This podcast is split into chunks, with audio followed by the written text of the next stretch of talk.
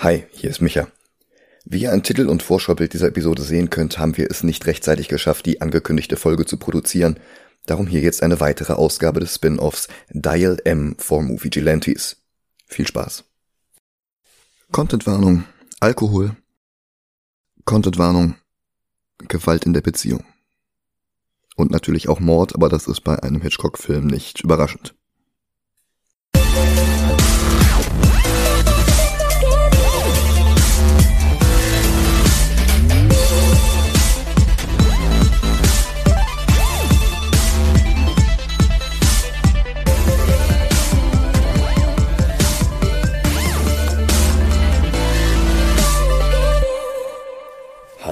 willkommen zu Movie Gilantes, besser gesagt zu Dial M for Movie Gilantes, unserem Spin-off über das Lebenswerk von Alfred Joseph Hitchcock.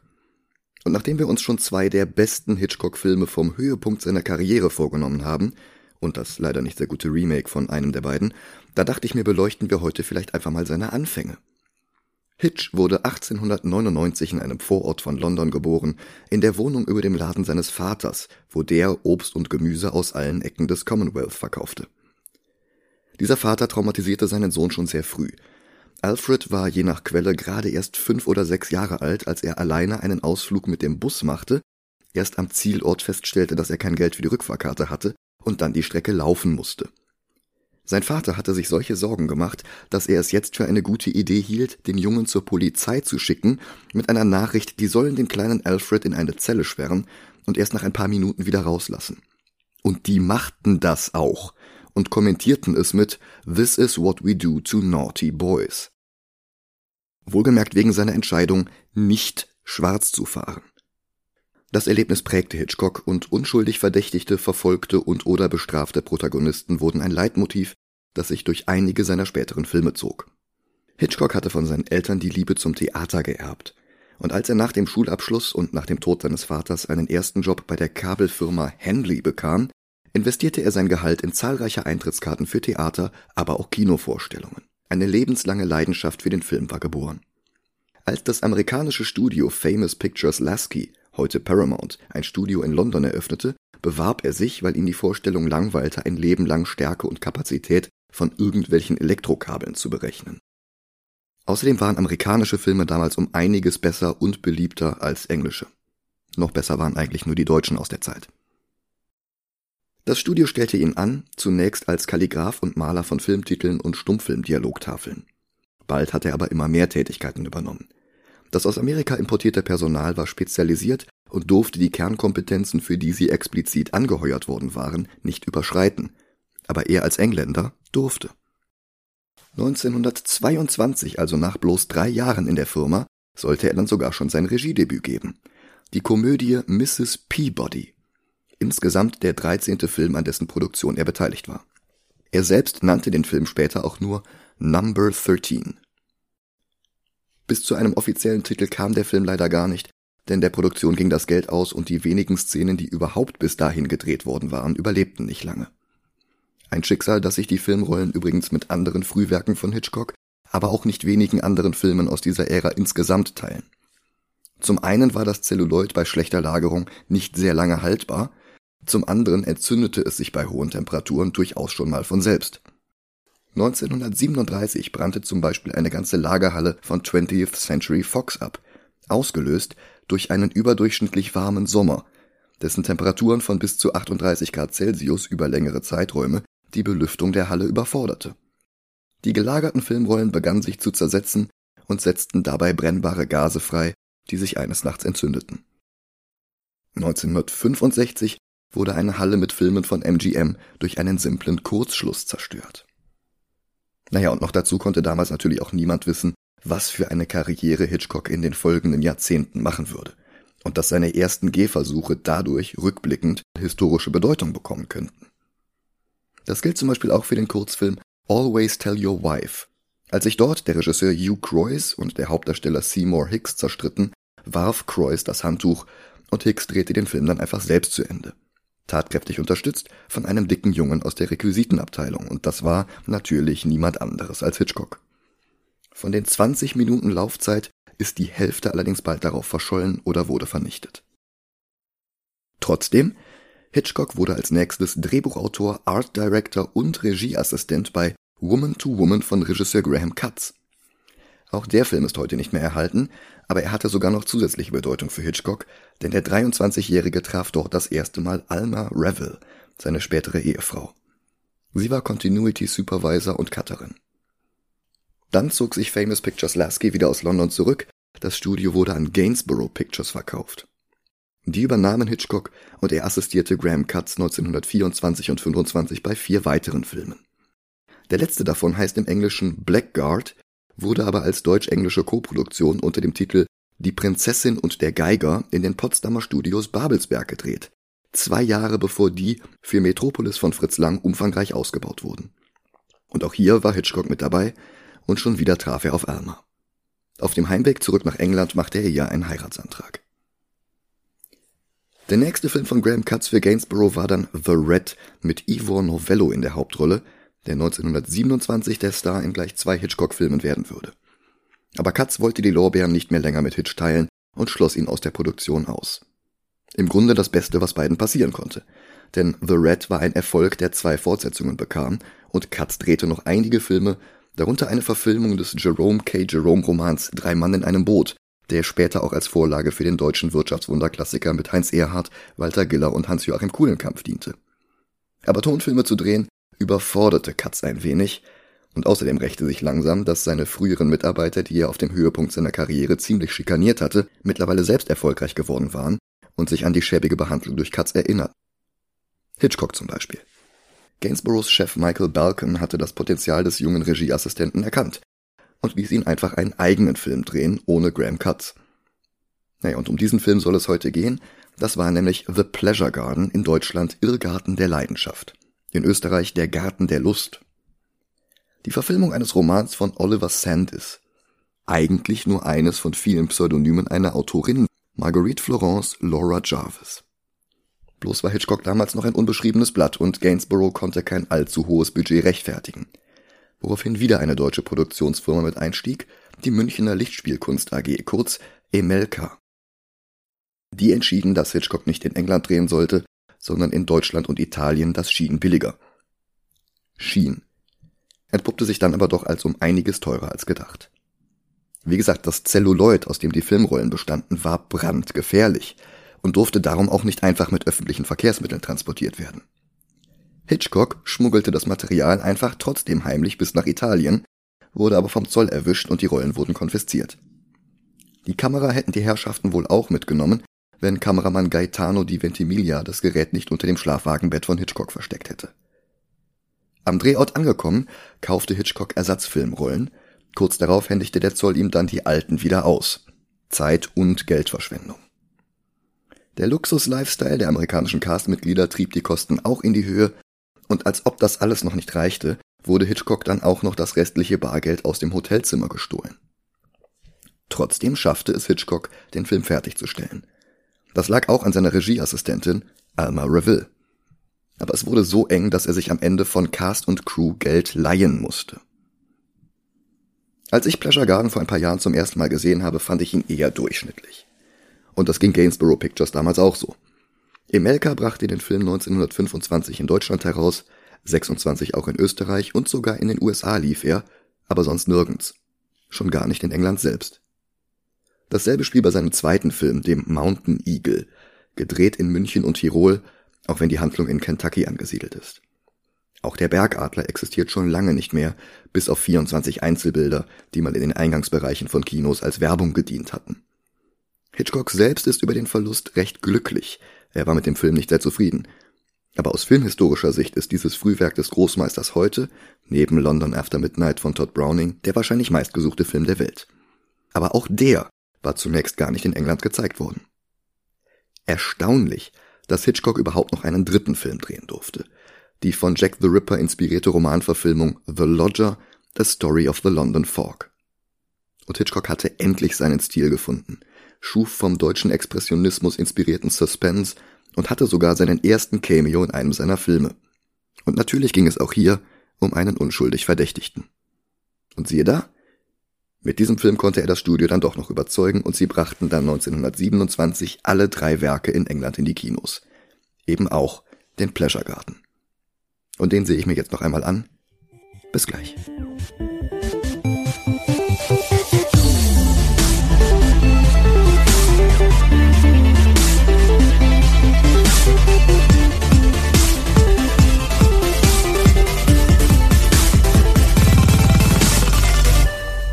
Und da bin ich wieder. Also ich habe schon schlechtere Regiedebüts gesehen, aber gemessen an Hitchcocks Filmen von gerade mal ein paar Jahren danach ist er doch recht unspektakulär. Wobei ich auch leider nur die stark gekürzte Fassung auftreiben konnte. Es gibt wohl seit zehn Jahren eine 30 Minuten längere vom British Film Institute aufwendig restaurierte Version, aber die wird nur bei Live-Shows mit Orchester gezeigt. Wenn irgendwann mal eine Blu-ray in die Läden kommt, oder auch nur eine DVD, schaue ich mir die erweiterte Fassung gerne an und mache dann nochmal eine Folge dazu. Aber zu einem möglichen Release hat es seit 2018 keine Updates mehr gegeben und damals war noch nicht mal ein konkreter Termin in Sichtweite gewesen. Für heute muss darum leider die einzig verfügbare Version des Films herhalten. Die beginnt mit ein paar hübschen Tänzerinnen, die bei einer Revue im Pleasure Garden Theater auftreten. Darunter auch Patsy, gespielt von der Amerikanerin Virginia Valli, die da schon seit zehn Jahren Filme gedreht hatte. Sie trägt hier eine blonde Perücke und wie wir alle wissen, wird sie bei weitem nicht die letzte Blondine in einem Hitchcock-Film sein. Den Großteil dieses Films hat sie aber ihre natürlichen Haare. Die zweite Hauptrolle ist Jill, gespielt von Carmelita Gerati, auch sie eine Amerikanerin. Ein Jahr später war sie in der allerersten Verfilmung des damals brandneuen Romans The Great Gatsby dabei. Auch von dem Film sind nichts als der Trailer und ein paar Fotos übrig. Carmelita spielte Jordan, das ist die Rolle, die im Remake von 2013 von Elizabeth Debicki aus Guardians of the Galaxy 2 und 3 und The Crown ging. Jill wird vor dem Theater die Tasche gestohlen, darin ihr Geld und ein Brief, der sie für ein Vorsprechen bei Mr. Hamilton, dem Besitzer des Theaters, empfahl. Ohne den Brief wird sie nicht ins Theater gelassen, aber Patsy kommt raus und bietet ihr an, sie eine Nacht bei sich aufzunehmen und sie am nächsten Tag Hamilton vorzustellen. Die beiden freunden sich an, Jill zeigt Patsy ein Foto ihres Verlobten Hugh und die beiden schlafen züchtig in Nachthemden im selben Bett. Am nächsten Tag begleitet Jill Patsy zu den Proben und darf auch selbst vorsprechen. Hamilton will sie eigentlich bloßstellen, weil sie nie in ihrem Leben als Tänzerin beschäftigt war und er sich nicht vorstellen konnte, dass sie das überhaupt kann. Aber dann überzeugt sie doch alle und wird angestellt. Und das, obwohl sie forsch in die Gehaltsverhandlungen geht und das Angebot von 5 Dollar pro Woche auf 20 vervierfacht. Dann kommt Hugh zu Besuch, freundet sich mit Patsys Hund Cuddles an und dann mit Patsy selbst. Er muss zwei Jahre in der Ferne arbeiten, zusammen mit seinem Freund Levitt. Danach will er genug Geld zusammen haben, um Jill zu heiraten. In welchem Land genau die beiden arbeiten, wird nicht genannt, aber es sieht nach Nordafrika, vielleicht Nahost aus. Also der Film ist von 1925, da gab's schon nicht mehr das Osmanische Reich. Ja, keine Ahnung. Er stellt Levitt Patsy vor und die beiden Männer sehen sich die Revue an. Danach sitzen sie noch zu viert bei Getränken am Tisch. Und ein Prinz Ivan tritt an den Tisch, offenkundig von Jill fasziniert. Patsy verspricht Hugh, während dessen Abwesenheit auf Jill aufzupassen. Aber Jill macht Karriere, zieht bei Patsy aus und die verliert ihren Einfluss auf ihre Freundin und kann nicht mehr länger verhindern, dass sich Jill mit Ivan trifft und seine teuren Geschenke annimmt. Da kommt Levitt vorbei, der gerade einen längeren Urlaub in der Heimat macht, bevor er für zwei weitere Jahre zu Hugh in die Ferne reist. Levitt und Patsy verlieben sich, was dem Hund Cuddles überhaupt nicht gefällt. Patsy hält das Tier für eifersüchtig, aber tatsächlich ist das Foreshadowing. Patsy und Levitt beschließen spontan zu heiraten. Sie machen Flitterwochen am Koma See, aber Levitt verliert da bereits langsam das Interesse an Patsy. Er wirft eine Rose weg, die Patsy ihm geschenkt hat, und bei seiner Abreise in die Ferne winkt er ihr schon gar nicht mehr vom Schiff aus. Als dieses Schiff am Zielort anlegt, erwartet ihn allerdings auch schon eine junge Frau, die dort lebt, gespielt von der deutschen Elisabeth Papritz. Die beiden haben offensichtlich schon eine Beziehung gehabt, bevor er mit Patsy zusammenkam. Die wiederum wartet und wartet auf einen Brief von ihrem untreuen Gatten, aber nichts. Yu hingegen bekommt eine Zeitung in die Hände, auf deren Titelseite davon berichtet wird, dass Prinz Ivan und Jill heiraten wollen. Dann erhält Patsy endlich einen Brief von ihrem Mann, darin behauptet er, sich eine Tropenkrankheit mit hohem Fieber eingefangen zu haben. Patsy sucht Jill auf und bittet um etwas Geld, damit sie zu ihrem kranken Ehemann kann, aber Jill weigert sich und Patsy muss sich die Fahrtkosten von dem älteren Ehepaar leihen, die ihr das Zimmer vermieten. In Nordafrika angekommen, erwischt sie Levitt mit seiner anderen. Krank ist er übrigens auch nicht. Ganz im Gegensatz zu Hugh, der sich vor Schmerzen windet. Levitt betrinkt sich und verfolgt seine Geliebte ins Meer, um sie dort jähzornig zu ertränken. Hitchcock erzählte gerne die Anekdote, dass Papritz am Tag des Drehs nicht ins Wasser konnte und darum von einer Kellnerin gedubelt werden musste, die ihr ähnlich sah. Grund war, dass Papritz ihre Tage hatte. Ein Konzept, das dem von weltfremden Jesuiten erzogenen Hitchcock offenbar völlig fremd war. Filmhistoriker Brent Reed kauft ihm die Geschichte aber nicht ab. Er hat übrigens auch Zweifel daran, dass Pleasure Garden erst nach The Lodger in England veröffentlicht wurde, aber da werde ich nochmal weiter recherchieren, wenn ich mir den Film vornehme. Aber zurück zum Film. Patsy pflegt Hugh gesund, aber dann kommt Levitt dazu, jetzt rasend vor Eifersucht und immer noch stark betrunken. Patsy geht mit ihm mit, damit er sich beruhigt, aber die Sache eskaliert natürlich. Im Delirium halluziniert er den Geist seiner Affäre, wobei der Film auch offen lässt, ob da nicht tatsächlich ein Geist auftaucht. Patsy ist entsetzt, aber ob das eine Reaktion auf den Geist ist oder auf Levitts Verhalten, das bleibt halt offen. Von diesem Geist angestachelt will er aber jetzt Patsy mit einem Schwert umbringen. Sie wird im letzten Moment gerettet, weil gerade ein weiterer namenloser Kollege von Hugh mit einer Pistole vorbeikommt, denn Hugh hatte sich Sorgen um sie gemacht. Der Mann erschießt Levitt, Hugh ist bald wieder genesen und er und Patsy kommen zusammen. Sie bringt ihn wieder mit nach Hause, stellt ihn dem Vermieter-Ehepaar vor, Cuddles freut sich, Ende gut, alles gut. Jill und Ivan werden nicht mehr erwähnt.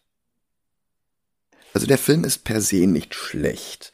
Die Geschehnisse sind kompetent in Szene gesetzt, hier und da ist er auch ganz witzig. Allerdings gibt es auch einigen Leerlauf und ich finde nicht immer nachvollziehbar, welche Dialoge einfach nur stumm ablaufen und welche Texttafeln bekommen. Wahrscheinlich ist das in der Fassung vom BFI besser. Dass es eine Dreiviertelstunde dauert, bevor die Lage eskaliert und das Dreieck um Hugh, Jill und Ivan, das vorher den Großteil des Plots eingenommen hatte, mit einem Mal komplett unwichtig wird, das stößt mir auch etwas sauer auf. Das ist etwas uneben. Und mit Ausnahme von Cuddles, dem Superhund, gibt es auch nicht wirklich Anzeichen dafür, worauf der Film eigentlich hinaus will. Bis dann eine Viertelstunde vor Schluss alles eskaliert, ein Mord geschieht, fünf Minuten vor Schluss ein Geist auftaucht und dann ein namenloser Kollege Ex Machina etwas antiklimaktisch den Mörder erschießt, wie der Jäger bei Rotkäppchen. Von dem Suspense, den Hitchcock schon zwei Filme später mehr als gekonnt aufbaut, ist hier noch nicht viel zu spüren. Aber das kann halt auch an der verhunzten Schnittfassung liegen. Also auf diese BFI-Fassung bin ich echt gespannt. Ein weiteres Problem ist, dass sich Patsy und Jill extrem ähnlich sehen. Die Mode der Zeit, die identischen Frisuren, die starke Beleuchtung, das Make-up und der schlecht erhaltene Schwarz-Weiß-Film, das alles reduziert die Details in den Gesichtern und macht es schwer, die zwei Rollen auseinanderzuhalten. Die sehen halt beide aus wie Theda Barra und wenn beide in derselben Szene sind, komme ich durcheinander. Also kurz, ich verstehe, dass Balkan und manche Kritiker damals schon das Potenzial in Hitchcock erkannt haben. Aber er war halt auch noch nicht ganz da. Darum ranke ich den Film jetzt auch unter das Remake vom Fenster zum Hof. Christopher Reeves Performance war halt einfach unschlagbar. Ich schätze aber, dass Pleasure Garden nicht lange auf dem untersten Platz bleiben wird, denn trotz seiner Schwächen ist er nicht der enttäuschendste Film aus Hitchcocks Stummfilmperiode. Und damit verabschiede ich mich für heute. Vielen Dank fürs Zuhören. Macht's gut. Ich würde mich freuen, wenn ihr nächstes Mal wieder dabei seid. Ciao.